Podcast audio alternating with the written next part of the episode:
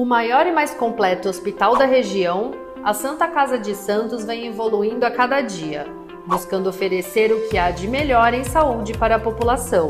Desde 2016, o hospital está sob o comando do provedor Ariovaldo Feliciano, que investiu em tecnologia, inovação e humanização dos serviços, tornando a Irmandade um dos principais hospitais do estado de São Paulo. Santa Casa de Santos, cada dia mais completa. Começa agora Jornal em Foque, manhã de notícias. Apoio Santa Casa de Santos, cada dia mais completa. Olá, bom dia, amigos internautas do Boc News. Nós estamos iniciando uma nova edição do Jornal em Foque Manhã de Notícias.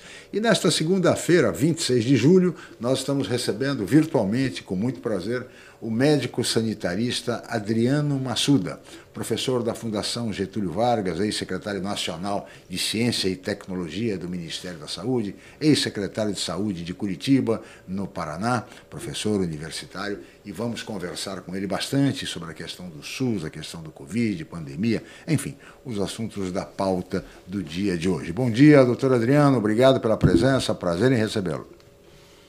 Bom dia, Francisco. Uma honra participar do programa, é, conversar sobre os desafios do nosso sistema de saúde brasileiro, SUS. É, enfim, estamos aí. Vamos lá. Muito bem, muito obrigado, doutor Adriano Massuda. Também participa do programa o colega jornalista Fernando De Maria, que é diretor do Grupo Enfoque de Comunicação e que está aqui nos estúdios da Boc News e vai nos trazer agora as principais notícias do dia de hoje. Bom dia, Fernando. Obrigado pela presença. Bom dia, Chico. Bom dia também ao nosso convidado. É você, internauta, que nos acompanha no nosso Facebook, no nosso YouTube e também pela Rádio Boc News e ao vivo no nosso site bocnews.com um novo site muito mais interativo e mais interessante para você acessar, blognews.com. Inscreva-se também em nosso canal, faça com mais de 6.300 pessoas que têm a Block News TV entre os seus canais preferidos nas redes sociais, no caso no YouTube. Vamos aos destaques de hoje, que é o Dia dos Avós. O ministro da Saúde diz que o intervalo da vacina da Pfizer deve ser reduzido de 3 meses para 21 dias. Brasil registra quase 20 milhões de casos de Covid e 550 mil mortes. Santos vacina pessoas de 60 a 62 anos com a segunda dose a partir de hoje. Em São Vicente, o público de 24 anos começa a ser vacinado. Brasil registra quase 20 milhões de casos de Covid, conforme já tinha falado. Santos perde em casa contra o Atlético Goianiense e São Paulo sofre uma goleada de 5 a 1 do Flamengo a partir da metade do segundo tempo. Estradas, nesse momento, operação 5 por 5 segundo o site da Ecovias, e, ao que parece, não há pontos de lentidão, segundo a própria Ecovias. Agora, dessa situação mais complicada para os motoristas que estão do lado de Guarujá. Neste momento, do lado de Santos, são 15 minutos, são 20 minutos de espera, atualizando agora 20 minutos de espera e 50 minutos de espera do lado de Guarujá, quase uma hora, porque esses dados, né, Chico, esses dados são provisórios, isso daí de acordo com a demanda que está ali dentro do bolsão da pós-tarifa, né, pós o pagamento da tarifa, ou seja, situação difícil para os motoristas. E Santos Vicente Carvalho tem 20 minutos de espera em ambos os lados das balsas, com duas embarcações operando. Como sempre, a travessia é extremamente difícil, não é, Fernando? Especialmente às segundas-feiras, é uma coisa espantosa. 40 minutos de espera para fazer a travessia entre Santos e Guarujá, uma travessia que leva dois minutos. Bom, mas enfim, o tema hoje é saúde e o nosso convidado é um especialista na matéria, o professor Adriano Massuda, que recentemente, professor, escreveu um artigo sobre o fortalecimento, a necessidade de fortalecer o SUS, um artigo publicado no jornal Estado de São Paulo, um artigo que teve bastante repercussão, um artigo importante. E eu queria saber, lhe perguntar, porque a pergunta se impõe, doutor Adriano Massuda, como fortalecer o SUS, o Sistema Único de Saúde, no Brasil, no governo de hoje, nos tempos de hoje em dia, professor? Bom, Francisco, primeiro também cumprimentar o colega Fernando. Um bom dia, Fernando. Bom dia. Que estão nos ouvindo. A questão uh, de como fortalecer o sistema de saúde brasileiro, uh, na verdade, é uma questão que todos os países hoje estão discutindo.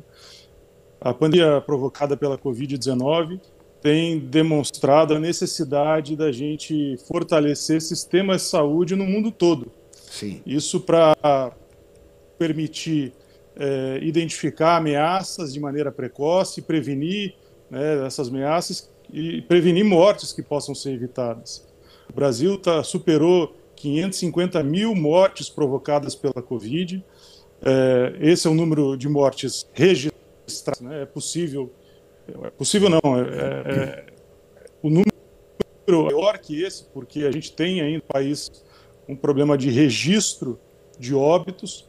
Então é fundamental ter uma saúde forte é, para garantir acesso é, da população a, a serviços de saúde, uma população que vai saudar a população mais produtiva, que está incluída é, né, no mercado de trabalho, enfim, com todo o potencial. Então, essa questão de organizar sistemas de saúde começou com países industrializados né, e os países uh, em desenvolvimento, né, como o Brasil, buscaram é, implementar seus sistemas. Né? O Brasil conseguiu, ao longo dos últimos 30 anos, implementar um, um sistema de saúde que é referência é, internacional. Eu tive a oportunidade de, depois de ter passado pela gestão do, do SUS, né, em âmbito local, no município de Curitiba, em âmbito nacional, no Ministério da Saúde, eu tive a oportunidade de ficar três anos na Universidade de Harvard, fazendo estudos sobre o sistema de saúde brasileiro dentro de um grupo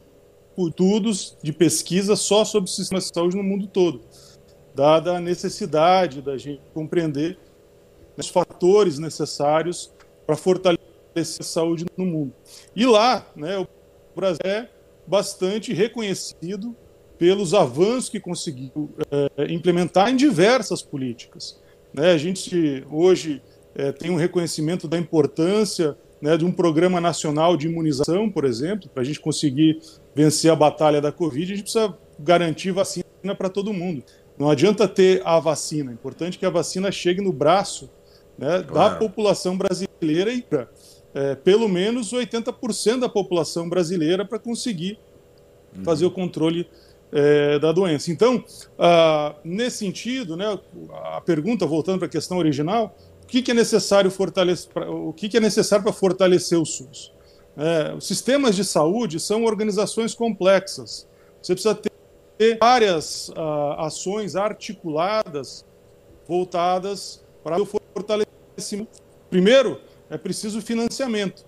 Se não tiver recurso, você não consegue é, pagar serviços de saúde, não consegue pagar o atendimento médico, não consegue comprar que varia desde, né, a gente vê no caso da EPI, desde, no caso da, da Covid, desde equipamentos de proteção individual, respiradores, vacinas. Esse recurso basta ter dinheiro. Esse dinheiro uhum. tem que estar alocado no lugar certo. Né? A gente viu aí problemas diversos de corrupção acontecendo na saúde, tem um controle muito, muito grande sobre aonde vai o dinheiro gasto.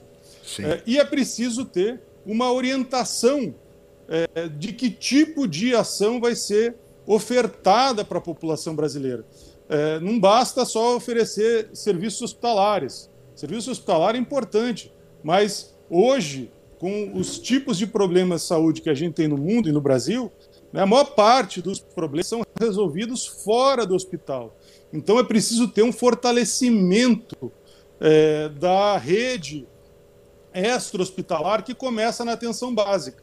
Sim. A atenção básica é estratégica para qualquer sistema de saúde no mundo e no Brasil também. Enfim, e aí diversas outras coisas que a gente claro. pode conversar durante, durante Bom, a nossa. Em resumo, doutor uh, Adriano, recursos e gestão, organização, articulação, planejamento, que é o que está faltando hoje em dia no Brasil. Dizer, no Ministério da Saúde, quatro ministros em menos de um ano. É o, é o saldo. É, do, do, Ministério, né? enfim.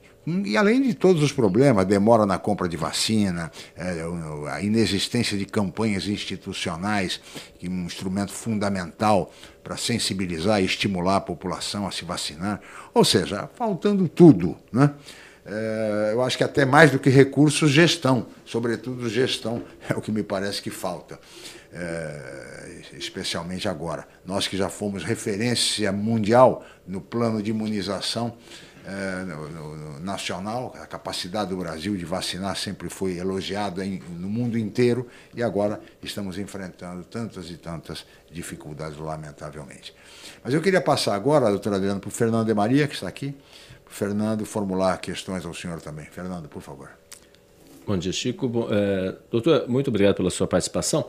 Uh, a gente percebe, não sei se isso já existe algum estudo, algum levantamento, que algumas cidades que têm uma base uh, bem, bem colocada sobre o programa de saúde da família, por exemplo, tiveram resultados melhores, por exemplo, em relação a outros municípios que não estão tão estruturados em relação ao PSF. Então eu gostaria de saber, existe já algum estudo sobre, eh, sobre esse trabalho? O senhor teve essa eh, experiência também como secretário, a importância do programa de saúde da família para, por exemplo, um momento como esse que a gente está vivenciando em razão da pandemia? Não, excelente pergunta, Fernando. E vou dialogar um pouco também com a análise do Francisco. De fato, a gente precisa de financiamento, gestão, e onde a gente tem uma boa atenção primária, que no Brasil é feito pela Estratégia de Saúde da Família, na maior parte dos municípios, a gente consegue ter melhores resultados de maneira geral e também a gente observou isso já em várias pesquisas. A gente publicou um artigo na revista Lancet, é, fazendo uma análise da resposta do sistema de saúde brasileiro à Covid, e a gente viu onde municípios né, que, que investiram mais na resposta e que tiveram uma base de, de uma forte atenção primária tiveram resposta. Mas, de maneira geral, é, a gestão, né, a governança do sistema de saúde brasileira é bastante desafiadora. Uh, a gente uh, construiu um sistema de saúde que é descentralizado para nível dos municípios. Uh, poucos países no mundo fizeram isso. A descentralização da gestão do sistema de saúde, quando acontece, ela em geral é para o nível das, dos estados. Uhum. É, e isso por um motivo de que né, você tem aí uma complexidade muito grande para organizar redes de atenção à saúde. Você, é, são, são serviços né, de diferentes complexidades e que quando você capilariza muito para nível local, fica difícil você articular uma rede que tenha né, da atenção primária à atenção hospitalar. Então, no Brasil, o que, que aconteceu? A gente descentralizou para o nível dos municípios, e isso foi importante para né, dar capilaridade para a rede assistencial brasileira. Então, a gente conseguiu ter um aumento da cobertura vacinal muito por conta né, dessa capilaridade. São ações Sim, de saúde claro. chegando em 5.570 municípios brasileiros. Mas, se você não tiver uma boa coordenação nacional e estadual para fazer com que essa rede expandida funcione de maneira articulada, você tem 5.570 respostas diferentes à Covid, por exemplo. E lamentável o que aconteceu. Né? O Ministério da Saúde ele sempre cumpriu um papel importante de autoridade sanitária nacional, de definir parâmetros, de, de definir protocolos para serem implementados em nível, em nível municipal.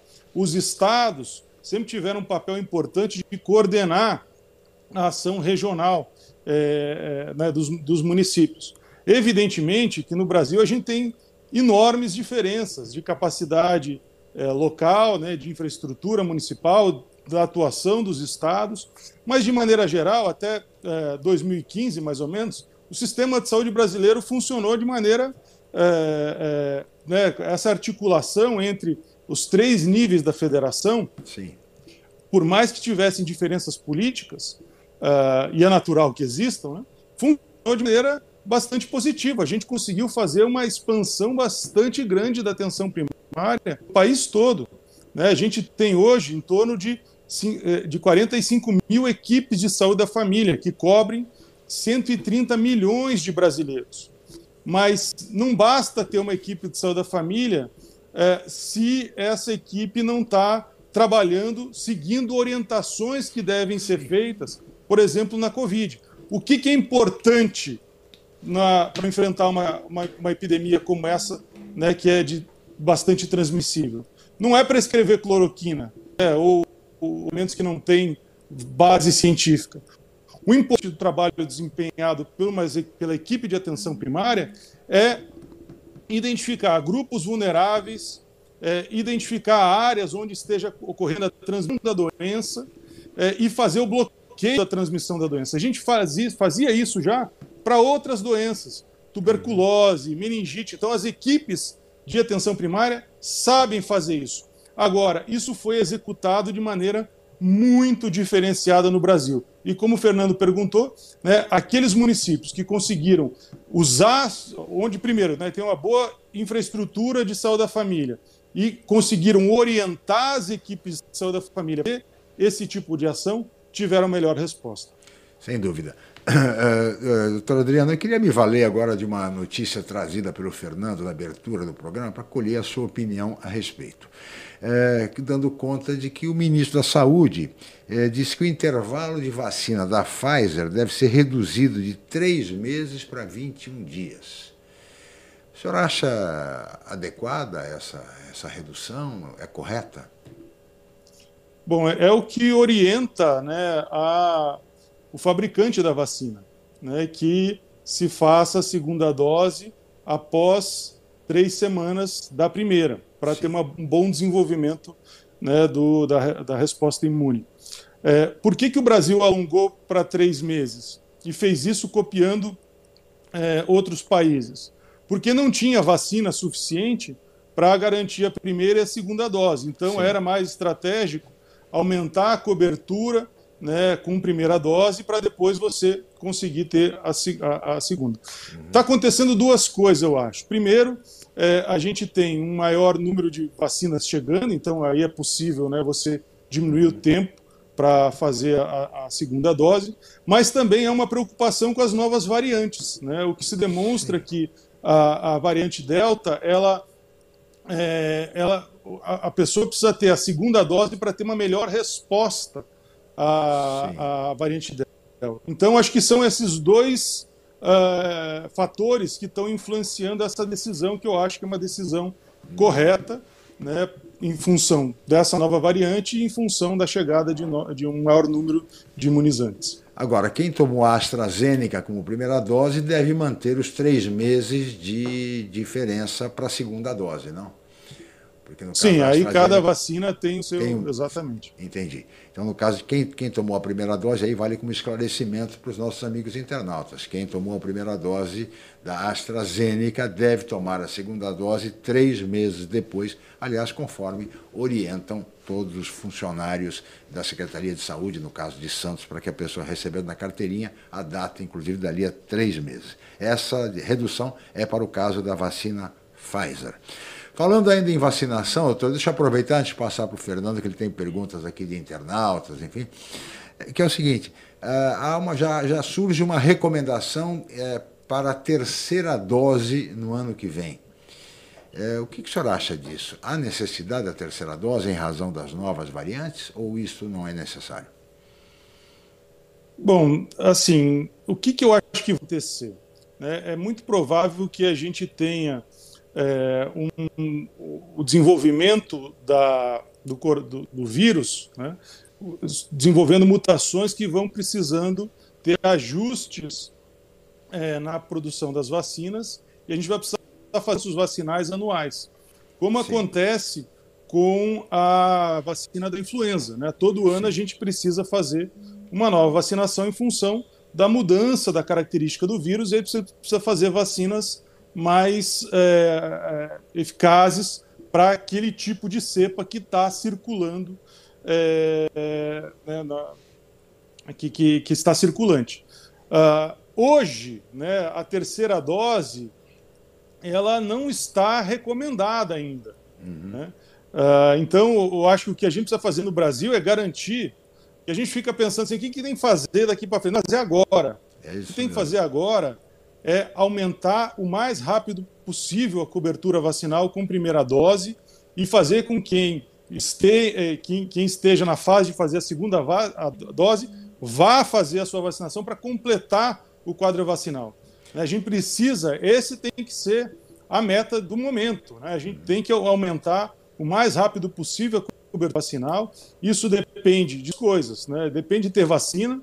Então, a responsabilidade do Ministério da Saúde de estar tá, é, comprando essas vacinas e distribuindo para o país todo. Aí a gente já errou, né? Isso é responsabilidade do governo federal.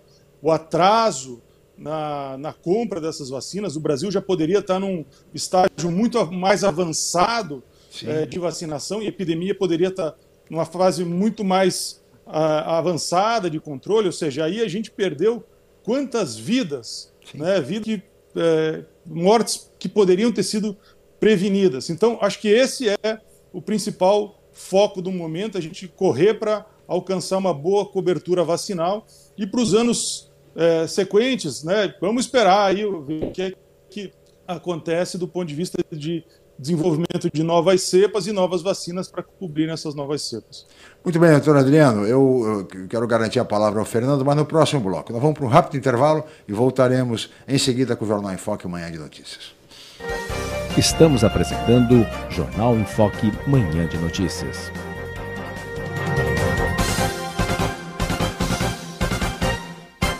O maior e mais completo hospital da região a Santa Casa de Santos vem evoluindo a cada dia, buscando oferecer o que há de melhor em saúde para a população.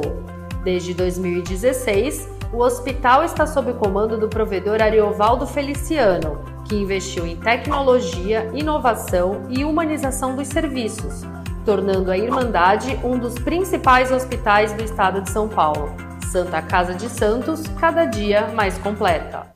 A paixão pelo mar e a busca constante por serviços de qualidade simbolizam o Pia 27.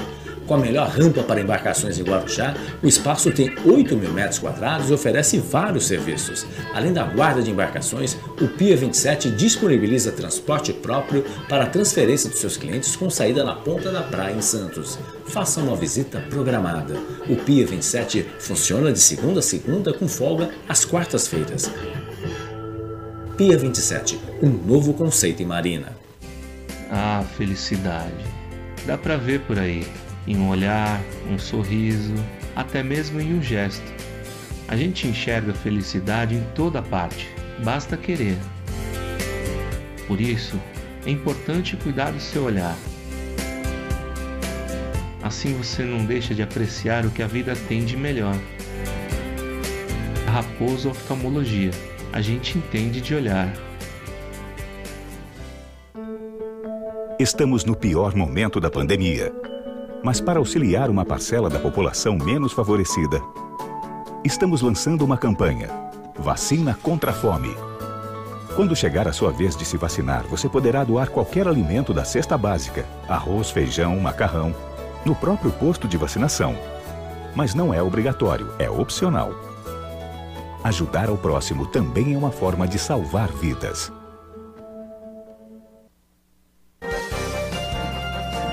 Voltamos a apresentar Jornal em Foque, Manhã de Notícias.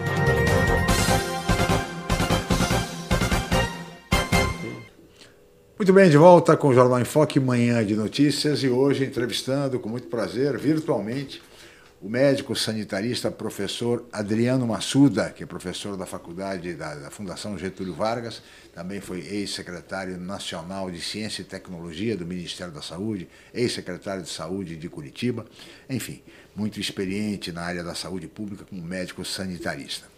E antes de continuarmos a entrevista com o doutor Adriano, eu queria chamar o colega jornalista Celso Vernizzi, que vai nos trazer agora a previsão do tempo para hoje. Bom dia, Celso, seja bem-vindo. E agora, Celso Vernizzi. O aumento do tempo. Olá, amiga, olá, amigo. É, curtiu o calorzinho do fim de semana? Até calorão em alguns lugares, né? Depois de tanto frio, deu para aproveitar bem. Aproveite, se puder, esta segunda-feira, porque as temperaturas vão chegar aos 30 graus no litoral, amanhã até aos 32. Vem uma frente fria por aí. E antes dela chegar, esquenta, porque os ventos também vão mudar para norte e noroeste e trarão aquele vento quente do interior do país para todo o estado de São Paulo. Então, hoje e amanhã, calor, baixa umidade relativa do ar, tomando muita água. E a massa de ar frio vem aí empurrando a frente fria que está ali no mapa, está ali na foto do satélite. Ela vai chegar quarta-feira em São Paulo mudar o tempo e baixar, derrubar as temperaturas. Vamos ter uma queda aí média de 10 graus entre a máxima e a mínima. já não passam as temperaturas dos 20 e 22 graus na quarta-feira, depois dos 32 desta terça. Tempo de sol mudando e vem frio por aí, vem neve no sul de novo e geada para São Paulo também. Grande abraço a todos. O aumento do tempo. Muito obrigado, colega Celso Vernizzi, o nosso homem do tempo. Fernando, agora por favor. Fernando tá, tem várias perguntas aqui para o professor Massuda. Por favor, Fernando. Haja saúde, né? Mudança de tempo aí, oh, 32. Haja saúde. Em Curitiba é mais complicado aí, né, doutor? Muito mais complicado aí. Bem mais frio aí em Curitiba. Uh, o, o Paulo Eduardo Costa, mandando um abraço também aqui, o presidente do Instituto Histórico e Geográfico de São Vicente, também o doutor Carlos Eide, da Abramet. Ele faz até uma, uma pergunta que o, o doutor, o doutor uh, Adriano já respondeu, mas se quiser complementar, o que fazer com os primeiros vacinados, principalmente os mais idosos, que sabidamente já têm queda na imunidade? Esperar o ano que vem não seria ruim? Né? Essa é a pergunta do Dr. Carlos Eide. E também uma outra, a sua, a sua experiência na Universidade também de Harvard, é, só para, uh, o senhor obviamente analisou uh, e teve contato sobre os sistemas uh, públicos de saúde em vários países. Né? Uh, daria para fazer uma analogia, aí, uma comparação? Como é que está hoje? O, quais os sistemas que acabaram uh, conseguindo se sair melhor e ficar comprovado ou não, não sei, se a, a, o sistema público em vários países acabou sendo melhor do que países que praticamente pouco têm sobre a área pública na área da saúde, doutor? É possível fazer essa, já essa analogia diante de uma pandemia que a, atinge o mundo todo? Veja, primeiro respondendo a, a primeira né, questão, uhum. uh, o que eu acho que o Brasil precisa fazer, é, de fato, é aumentar a cobertura vacinal. Esse é o principal foco, que vacina, ela não tem uma... O objetivo da vacina é produzir uma imunidade coletiva, para que, a partir do momento que a gente tenha uma imunidade, né, uma boa cobertura vacinal, você reduza a possibilidade de transmissão da doença e aí sim é, fazer o controle da, da, epidemia. Isso em todas as doenças transmissíveis é dessa maneira, na Covid-19 também. Então, enquanto a gente não tem uma boa cobertura vacinal, a gente ainda está aí né, nos 30% de cobertura. A gente tem que chegar em 60%, 70% para daí discutir uma eventual terceira dose. Uhum. É, acho que quando a gente conseguir chegar nesse patamar, aí sim acho que cabe essa discussão. Por enquanto, a discussão que deve ser feita é acelerar de maneira mais rápida possível a vacinação dos diferentes contingentes populacionais.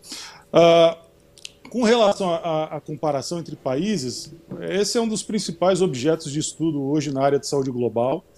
É, a epidemia demonstrou que, mesmo países com sistemas de saúde bem estruturados, entraram em colapso né, quando não tomaram medidas no tempo certo para fazer a prevenção da transmissão da doença. Uh, então a gente viu né, no mundo experiências como, por exemplo, na região norte da Itália, que é uma região né, onde você tem um sistema de saúde bem desenvolvido, a região mais rica né, da, da, Itália, e a gente viu lá cenas né, de colapso já no início da pandemia, ainda em março, abril de 2020. É Depois, no Reino Unido, o Reino Unido é, é referência né, para o mundo todo do ponto de vista de organização de um sistema de saúde e também é, o sistema de saúde entrou em colapso. Então, é, é fundamental você ter um bom sistema de saúde, mas o sistema de saúde sozinho ele não uh, dá conta né, de é, atender uma, um crescimento de demanda exponencial. Então, o que de fato fez diferença é, foram lideranças políticas no mundo que tomaram medidas no tempo certo para coordenar dentro do país ações voltadas para identificação precoce da doença, contenção da transmissão, e aí você tem diferentes medidas que são cabíveis, né, desde é, testagem e bloqueio identificados, né, isolamento das pessoas é, com diagnóstico positivo, é, até medidas de lockdown que foram adotadas em determinados países, como por exemplo a China. Né? Lá, de fato, foi feito um lockdown severo na província de Wuhan, que conteve a transmissão da doença. Hoje, quando você compara, né, a China, onde começou, é, ou pelo menos hoje a gente identifica com os primeiros casos de transmissão da doença, é, a China hoje conta menos de 5 mil óbitos provocados pela Covid. Né, no Brasil, a gente teve isso quase num dia. Né, a gente bateu é, 4 mil óbitos, hoje está tá numa uma, uma decrescente, mas ainda num patamar bastante alto, de uma média móvel de mil óbitos diários provocados pela Covid. Então, é, é preciso ter sistemas de saúde bem estruturados né, para dar assistência à população, fazer diagnóstico precoce, enfim, mas também é preciso ter uma boa coordenação é, das demais ações que vão para além do sistema de saúde, e para isso de, depende de uma boa coordenação é, governamental, né, no, no, sentido de tomar as medidas que sejam necessárias para o controle da doença.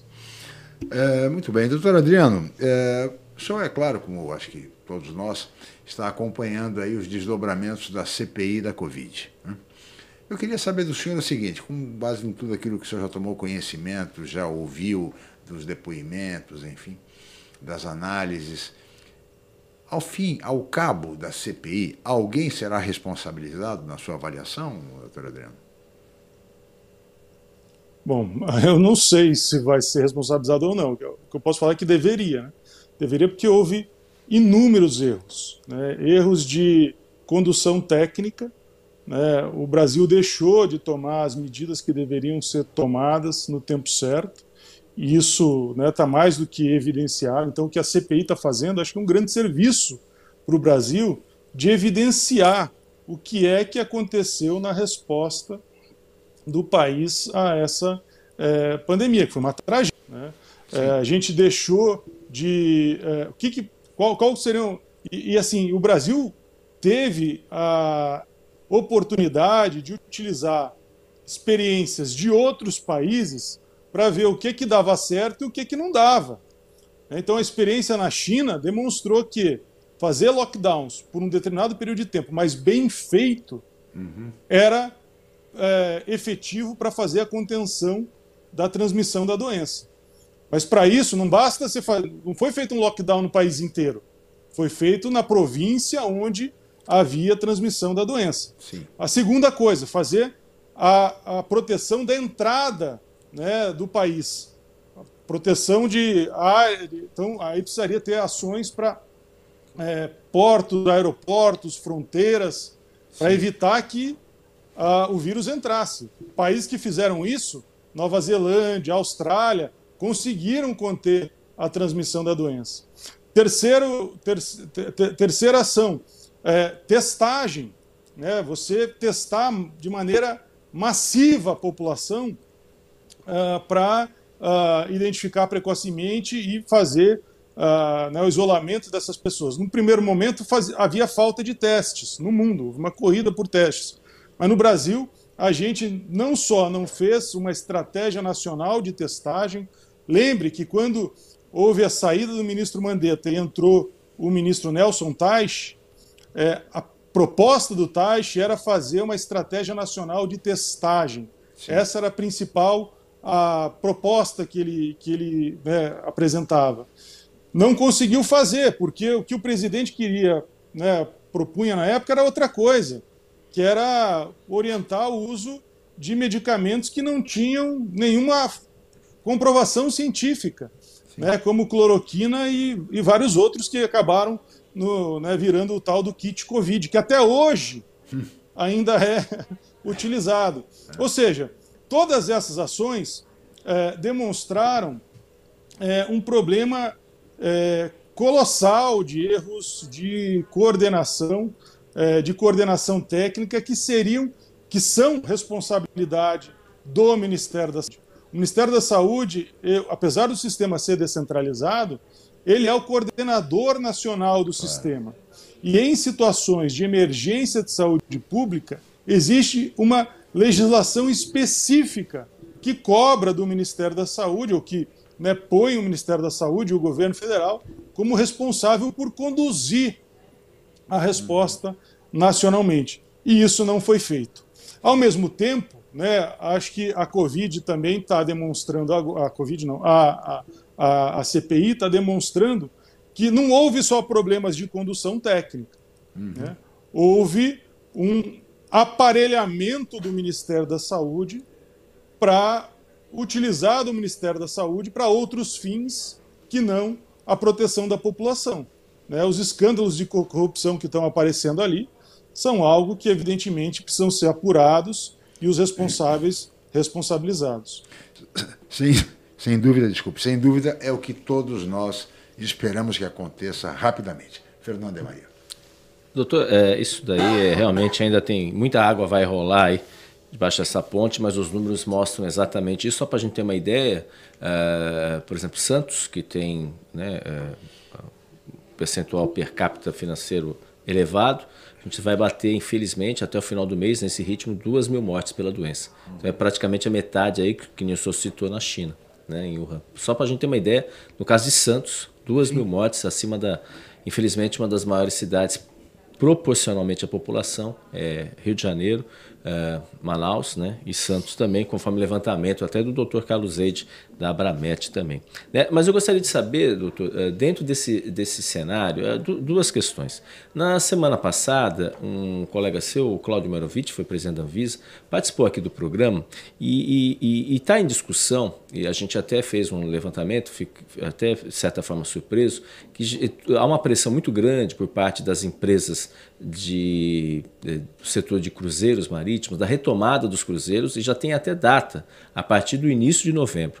Tudo indica que já tem seis embarcações que vão percorrer aí a costa brasileira. É claro que isso, isso ainda está em discussão, a Anvisa não bateu o martelo, mas a gente, por exemplo, tem um cantor famoso que já tem até, no, em meados de novembro, já tem até uma, uma um cruzeiro com inscrições já tudo esgotado, inclusive. Isso daí é, é surpreendente. De qualquer maneira, gostaria de saber a sua avaliação. E aqui no caso de Santos, Santos acaba sendo o porto com maior volume de tráfego de pessoas. Eventualmente, se os cruzeiros marítimos forem uh, autorizados, o, que, que, isso, uh, o que, que pode acontecer e como uma cidade como Santos, que a gente vai ter uma, obviamente uma circulação enorme de pessoas, deve se preparar nesse sentido, caso isso venha a acontecer. Então, veja, dialoga um pouco com a resposta anterior. Né? Uhum. É, o Brasil deixou de fazer um controle sobre, ar, sobre portos, aeroportos e fronteiras. É, você vê que qualquer um entra no Brasil sem ter tipo de cobrança de teste, de, uhum. depois que entra um acompanhamento de por onde essas pessoas vão, enfim.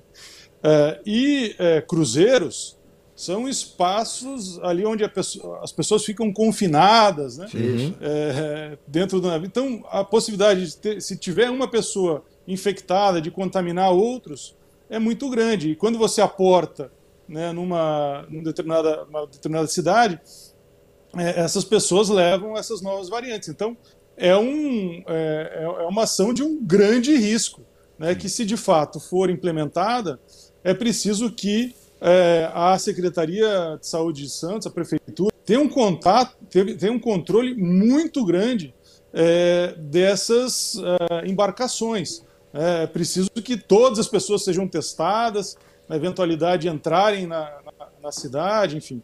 Então, é um fator de risco muito grande e, uh, infelizmente, né, apesar dos números estarem caindo, uh, a gente uh, provavelmente ainda não vai ter a doença, a, a, a, a, Covid controlada no Brasil ainda no segundo semestre.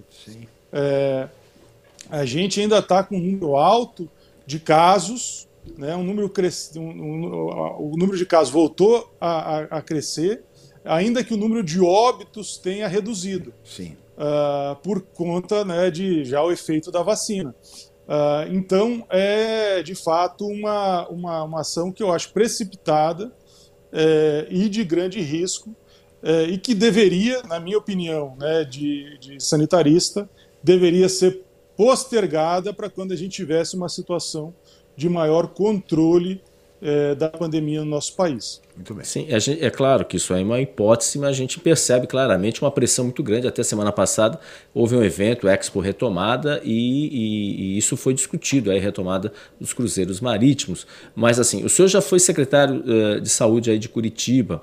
Uh, é possível, por exemplo, toda essa carga, essa responsabilidade passar só para uma secretaria municipal caso os cruzeiros sejam, sejam realizados, o ideal mesmo que haja um, um, um, controle aí maior, uma discussão maior com os outros ministérios. Você acha que uma Secretaria de Saúde, ainda que, que tem, de uma cidade como Santos, que tem um orçamento é, considerável, você acha que isso é possível ficar restrito, essa responsabilidade, ou isso deveria, deve ser compartilhado, caso isso aconteça, com as outras esferas, tanto estadual como federal, caso eh, a gente tenha essa possibilidade de retomar dos cruzeiros, doutor? Não, sem dúvida é uma responsabilidade compartilhada. Mas a autoridade local é, a, é, é o município. Né? O SUS é descentralizado para nível municipal. Então, se, por exemplo, a Prefeitura de Santos, por uma identificação da Secretaria Municipal de Saúde, que não há condição de fazer testagem, não há condição de fazer o controle das pessoas que entram, que há um risco muito grande, pode ser é, é parte né, do município a responsabilidade de orientar e falar, ó, não dá para fazer isso aqui. Claro. Agora, uhum. em chegando, né, em entrando uh, né, navios de cruzeiro, essa responsabilidade é compartilhada. Primeiro porque portos, aeroportos e fronteiras são de responsabilidade da Anvisa. Né? Uhum. Fazer o controle sanitário é, tem é, a Anvisa tem uma responsabilidade sobre sobre essas áreas. É, o, o, o SUS é descentralizado para nível municipal, mas ele é regionalizado. Então, sem dúvida, o Estado também deveria ter uma ação de apoio a, a, a Santos e aos municípios da região, no sentido de fazer tanto o controle sanitário, dar apoio para fazer identificação de casos, testagens, mas também, numa eventualidade de aumento de demanda, dar suporte para aumento da rede assistencial. Então, a responsabilidade é compartilhada, mas, em última instância, a responsabilidade local é do município.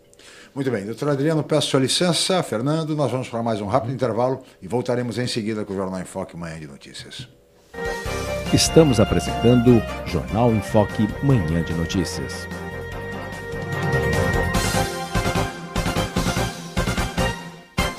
O maior e mais completo hospital da região, a Santa Casa de Santos vem evoluindo a cada dia buscando oferecer o que há de melhor em saúde para a população. Desde 2016, o hospital está sob o comando do provedor Ariovaldo Feliciano, que investiu em tecnologia, inovação e humanização dos serviços, tornando a Irmandade um dos principais hospitais do estado de São Paulo. Santa Casa de Santos, cada dia mais completa. A paixão pelo mar e a busca constante por serviços de qualidade simbolizam o Pia 27. Com a melhor rampa para embarcações em Guarujá, o espaço tem 8 mil metros quadrados e oferece vários serviços. Além da guarda de embarcações, o Pia 27 disponibiliza transporte próprio para a transferência dos seus clientes com saída na ponta da praia em Santos. Faça uma visita programada. O Pia 27 funciona de segunda a segunda com folga às quartas-feiras. Pia 27, um novo conceito em marina. Ah, felicidade. Dá para ver por aí em um olhar, um sorriso, até mesmo em um gesto. A gente enxerga felicidade em toda parte, basta querer. Por isso, é importante cuidar do seu olhar. Assim você não deixa de apreciar o que a vida tem de melhor. Raposo Oftalmologia, a gente entende de olhar. Com mais de 25 anos de tradição, o Grupo Enfoque Comunicação é referência em pesquisas, especialmente eleitorais, na Baixada Santista. Os resultados obtidos após a abertura das urnas servem de referência para campanhas e análises da opinião do público junto aos governantes. E a Enfoque também realiza consultas para empresas, escolas e outros segmentos privados. Consulte a Enfoque Comunicação para fazer a sua pesquisa. Os resultados irão te surpreender. Ligue 13 3326 0509 ou 3326 0639. Enfoque Comunicação. Tradição e credibilidade em pesquisas há mais de 25 anos. Voltamos a apresentar Jornal em Foque, Manhã de Notícias.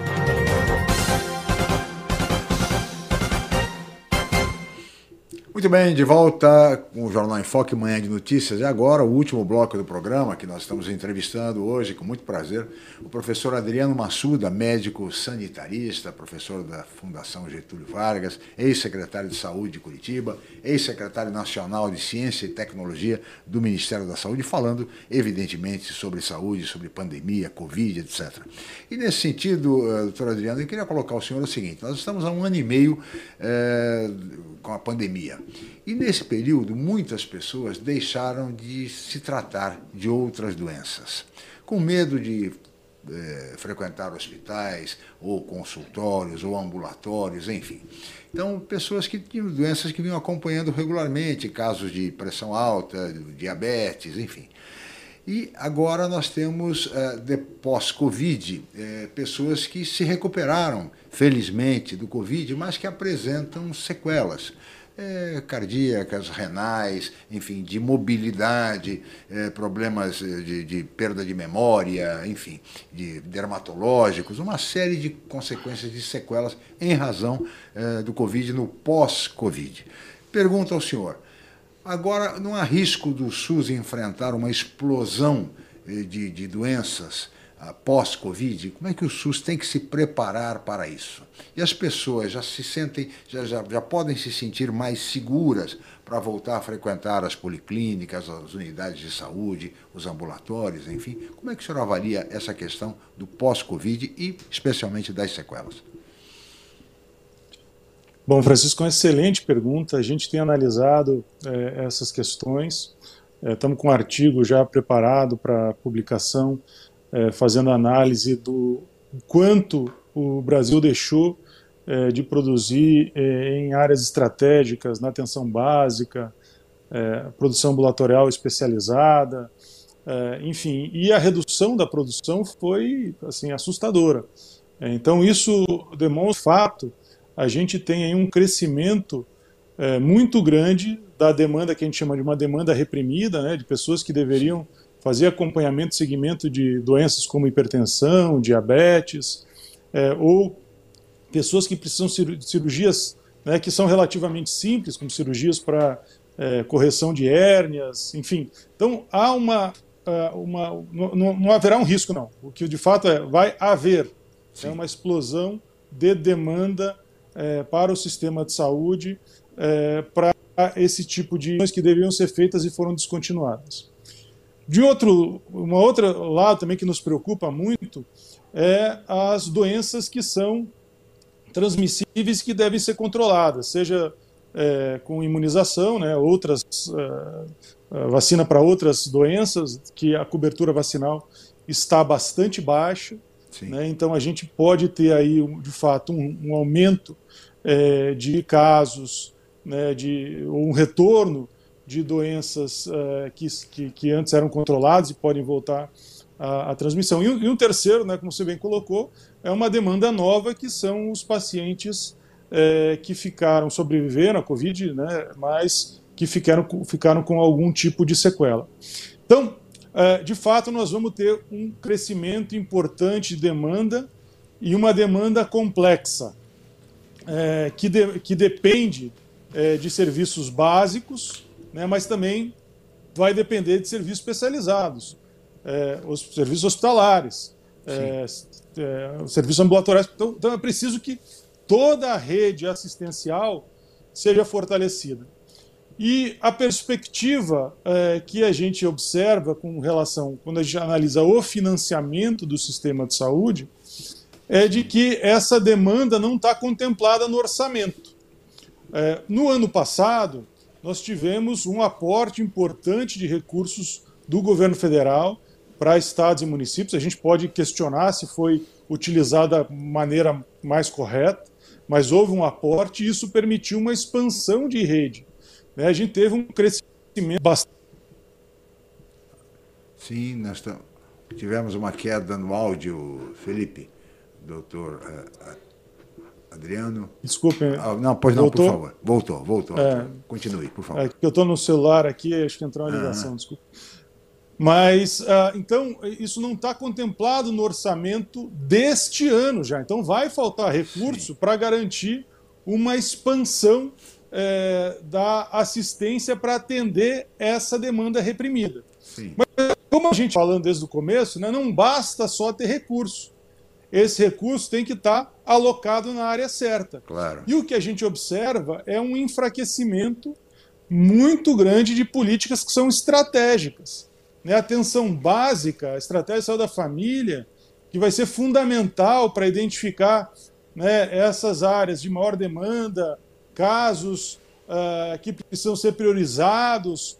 Uh, lamentavelmente, há um enfraquecimento uh, muito grande, eh, de maneira geral, no país, da atenção básica. Isso os dados demonstram em termos de número de equipes, mas principalmente em relação ao que é que essas equipes estão fazendo.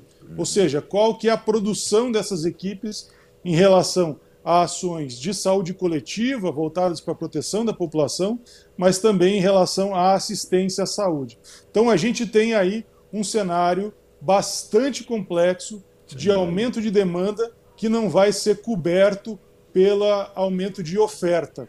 E mais ainda, né, num país bastante desigual como o nosso, a gente vê, é, na verdade, um crescimento da desigualdade. Claro. Né, pessoas, isso afetando o sistema de saúde. Então, a, o crescimento da pobreza, o empobrecimento da população tem uma associação direta com claro. a produção de, no, de, problemas de saúde. Uh, e o acesso ao serviço de saúde, a gente viu isso já na pandemia, bastante diferenciado em relação à, à, à, à situação econômica. As pessoas com maior poder aquisitivo vão ser aquelas que vão ter acesso aos melhores serviços de saúde, enquanto aquelas mais expostas a doenças vão ter menor acesso. Então, isso gerando um cenário é, sanitário bastante complexo para o nosso país. É isso mesmo, doutor Adriano. Como você vê, né, Fernando? Problemas não faltam e problemas não vão faltar. Na área da saúde, na área social.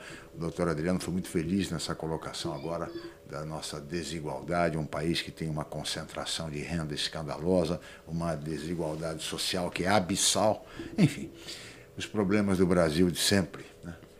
de e, décadas se agravando. Né, exatamente. E o outro desafio, né, doutor, que aí isso pode também até ampliar, uh, há uma pressão também, é claro, essa questão da pandemia no ano passado houve esse aporte do Ministério da Saúde, mas uh, o teto de gastos está em vigor.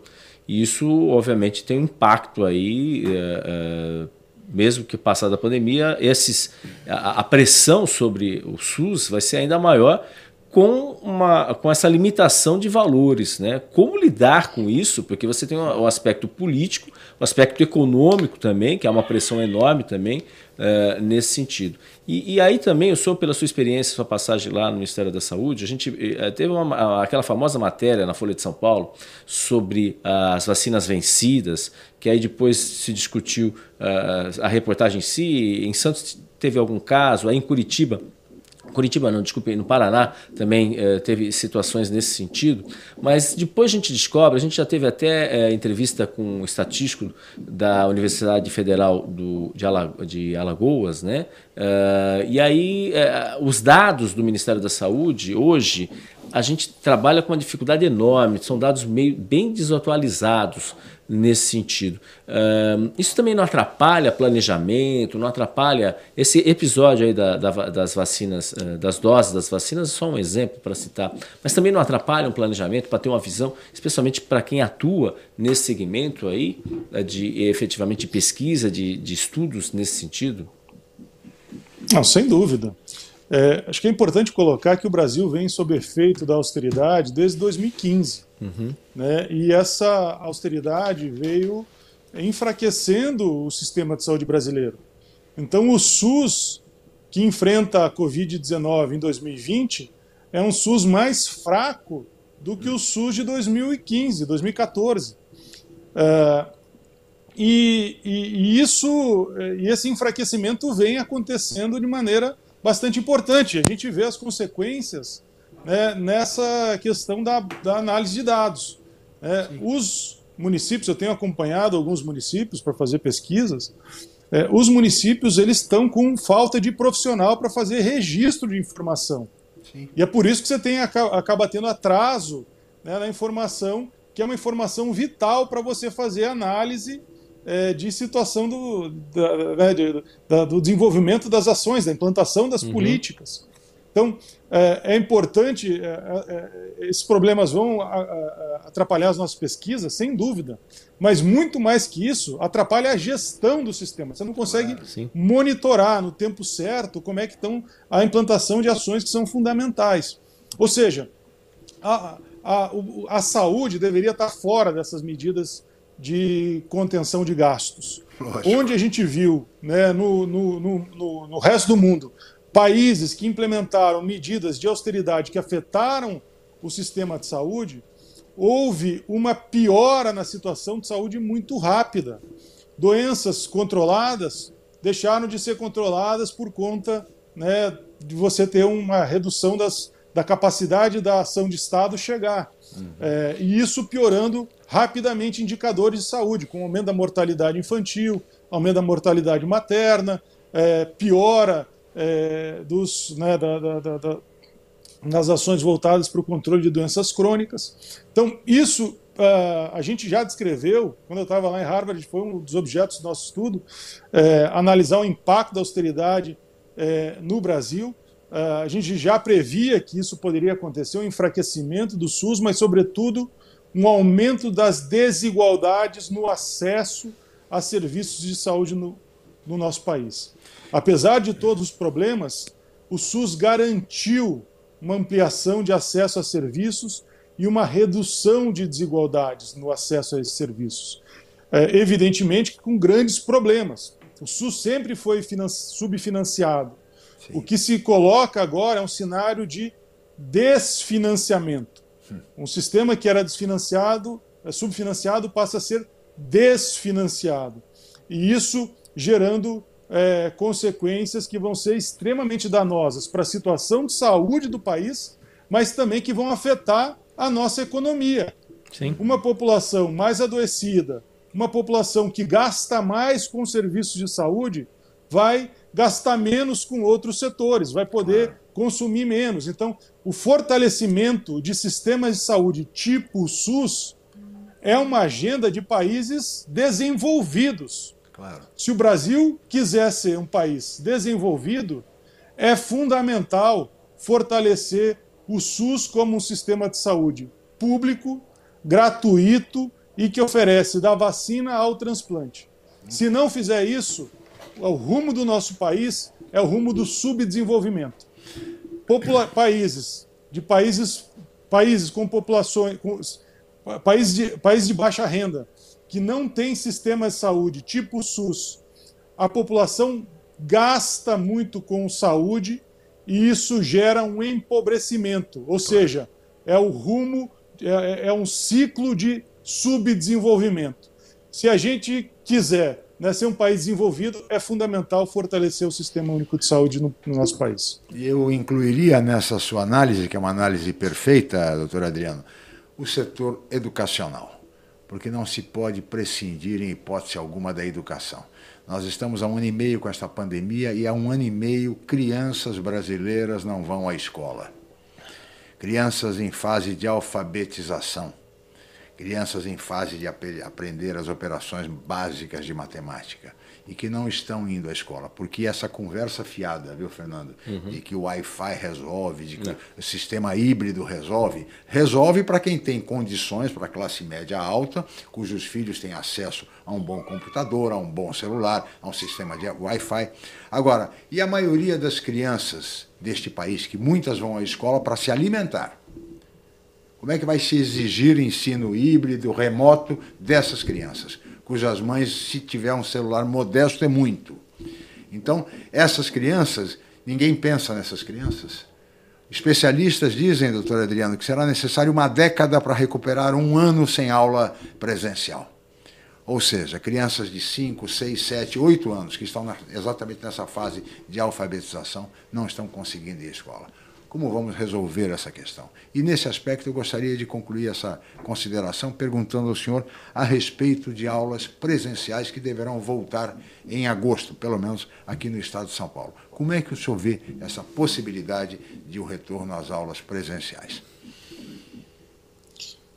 Veja, também é uma excelente pergunta. É, e, de fato, quando a gente analisa é, pesquisas internacionais, o que se evidencia é que a escola não é um espaço de risco né, pela característica da Muito população, bem. enfim, a população mais jovem. Então, é, você deveria fechar outros espaços antes claro, de fechar a escola. Claro. Ou seja, a escola deveria ser o último espaço a ser fechado e o primeiro a ser reaberto.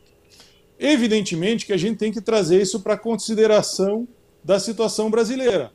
A gente tem que ver a estrutura né, das nossas escolas, é, que em geral são muito mais precárias do que é, nas experiências internacionais, é, e, é, e, e, ver como é que é a população, evidente, né, qual a característica dos, do corpo docente, dos professores, enfim. Uh, e uh, o que eu acho é que o Ministério da Saúde, mais uma vez, né, deixou de tomar medidas de orientação em relação à construção de protocolos para abertura e garantia de segurança eh, dos professores e esses protocolos serem aplicados em nível municipal. Sim. Cada município deveria ter o seu plano de abertura, de uma abertura segura, eh, sustentada, né, para que uh, as crianças não fossem né, tão afetadas como você colocou muito bem. Quando a gente erra na saúde, o efeito é imediato. Você vê um aumento de mortes, você vê né, os indicadores de saúde piorarem rapidamente, que é o aumento da mortalidade materna, aumento da mortalidade infantil. Lamentavelmente, a gente já está vendo isso no Brasil. Né, o Brasil que conseguiu ter reduções importantes na mortalidade infantil, é, esse indicador deixou de, continuar melhorando já antes da pandemia e é possível que no pós-pandemia a gente tenha uma piora nesse indicador. A mortalidade materna, número de óbitos em gestantes, cresceu de maneira assustadora no nosso país durante a pandemia. Agora, na educação, como você colocou muito bem, a gente vai ver os efeitos né, em uma geração mal formada. É, então é preciso que políticas sociais, que incluem assistência social, saúde, educação, sejam priorizadas. E só vai fazer isso governos que tiverem sensibilidade com a população. Claro. Né? O governo que, que, não, cuidar da, que não, não cuida da população, que acha que é o mais forte que tem que sobreviver e, e os mais fracos, é, enfim, tem que se virar, não vão cuidar dessa área. Então, lamentavelmente, a gente está sob a gestão de um governo né, que virou as costas para a população brasileira. É, que toda a agenda política é uma agenda voltada para a sua sustentabilidade, né, enquanto grupo político que alcançou o poder é, e virou as costas para a população. E quem está pagando a conta, lamentavelmente, são as populações mais pobres, mais vulneráveis, né, e, e o crescimento da desigualdade tem avançado de maneira assustadora no nosso país. Muito bem, doutor Adriano, eu queria reservar aqui ao Fernando de Maria a última pergunta, porque nós já estamos nos aproximando do final do programa, passa muito rápido. Fernando, por favor. Não, doutor, é, bem, o cenário é muito claro. Vamos partir de uma, uma hipótese. É, imagina quem independente, vamos ter eleições ano que vem, obviamente a saúde vai ser o foco central aí dos debates aí que vão ser colocados. Não esse, só esse, mas é claro, a saúde vai ter esse foco central. Então eu gostaria de, caso, por exemplo, se o senhor fosse voltar lá para o Ministério da Saúde, ocupando o mesmo cargo, o senhor, como que o senhor ia começar? Qual, qual, qual dica que o senhor pode dar para alguém que está à frente ou vai cuidar aí, obviamente, do futuro ministro da Saúde, quem quer que seja, né?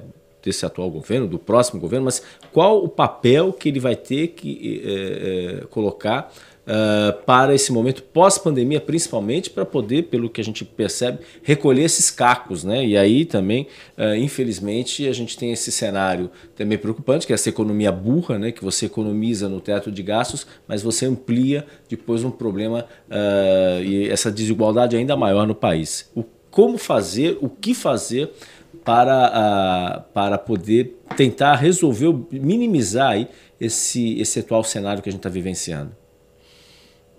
É, acho que a primeira coisa é reconhecer a complexidade do problema. Né? É, assim como na medicina, né, você precisa ter um bom diagnóstico para fazer um bom plano terapêutico. Né? Então a gente precisa é, reconhecer o tamanho do problema que a gente vai ter, vai ser bastante grave, bastante complexo e que vai exigir investimentos financeiros, investimentos tecnológicos, é, investimentos do ponto de vista da, do fortalecimento da organização do nosso sistema de saúde.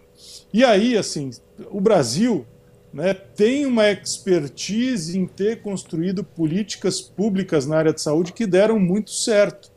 O Brasil tem grandes especialistas, grandes pesquisadores né, que estão no nosso país, muitos estão fora do, do Brasil também, que acabaram indo para fora para desenvolver suas pesquisas, e a gente vai precisar fazer um esforço nacional e internacional, colaborando com, né, contando com a colaboração desses pesquisadores em outros países, para fortalecer o nosso sistema de saúde, é, trazendo o que há da melhor tecnologia para chegar na população brasileira.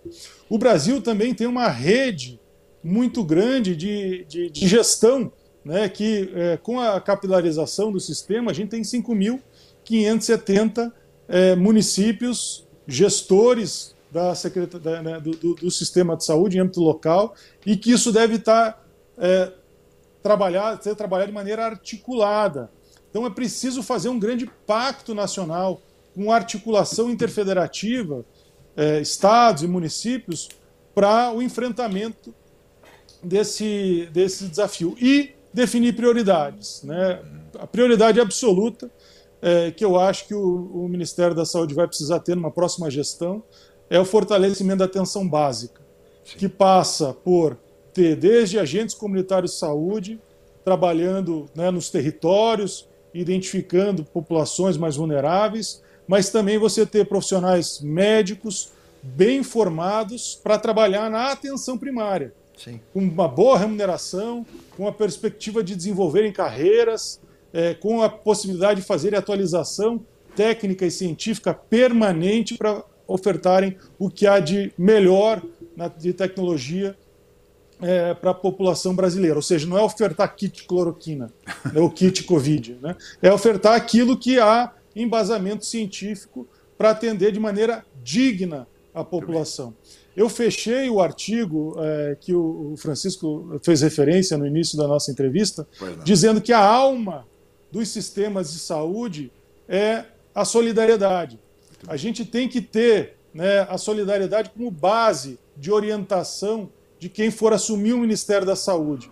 É, pensar que as ações que vão ser desenvolvidas no âmbito do Ministério da Saúde vão ser é, voltadas para proteger a população que mais precisa. Né? E no Brasil a gente tem uma desigualdade muito grande que precisa estar na agenda de quem for assumir o Ministério da Saúde num próximo governo.